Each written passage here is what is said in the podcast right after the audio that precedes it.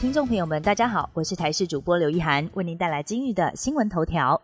圣婴现象，秋老虎更猛，持续三年的反圣婴事件，在今年春季画下句点。中央气象局表示，赤道东太平洋海温正在明显的回升，今年秋季可能会形成一次强度不弱的圣婴事件，甚至到了明年，非常有可能发生比今年还要更热的极端高温事件。面对国内少子化危机，为了减轻不孕夫妻做试管婴儿的负担，国建署扩大不孕症补助，从原本仅限低收还有中低收入户才能够申请。二零二一年开始，对象扩大到所有不孕夫妻都适用，只要女生的生育年龄未满四十五岁，就可以申请补助，斥资三十八亿元，一共产下了一万多名新生儿，平均每位宝宝花费三十二点七万元。台中市第二例登革热确诊个案是在大理的一名七十多岁男性，研判感染地区是在云林县。是否在男子快筛阳性之后，立刻前往他的住家附近进行大清消？今天早上再度前往他的住家五十公尺内住户室内进行大消毒。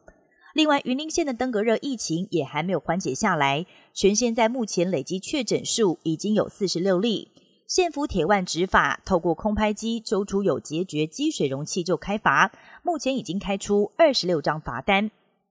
美国前总统川普在个人社群平台上爆料，联邦特别检察官来函告知他已经被列为是二零二一年国会山庄暴动的调查对象，而且检察官只给他四天的时间向大陪审团提出报告。川普声称，这几乎可以确定他将会被逮捕跟起诉。川普也痛批这是一场猎巫行动，并且指控拜登政府将司法当成是政治武器，目的是为了干预选举。一名驻韩美军士兵在十八号下午从南北韩的非军事区板门店越界进入北韩，美方研判这名士兵已经遭到北韩拘押。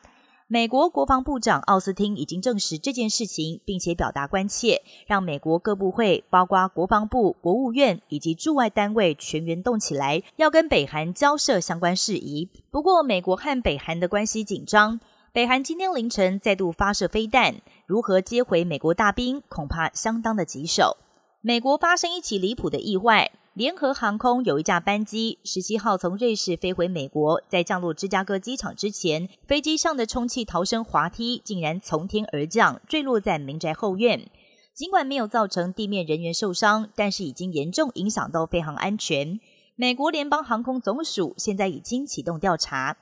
以上新闻由台视新闻编辑播报，感谢您的收听。更多新闻内容，请锁定台视各界新闻以及台视新闻 YouTube 频道。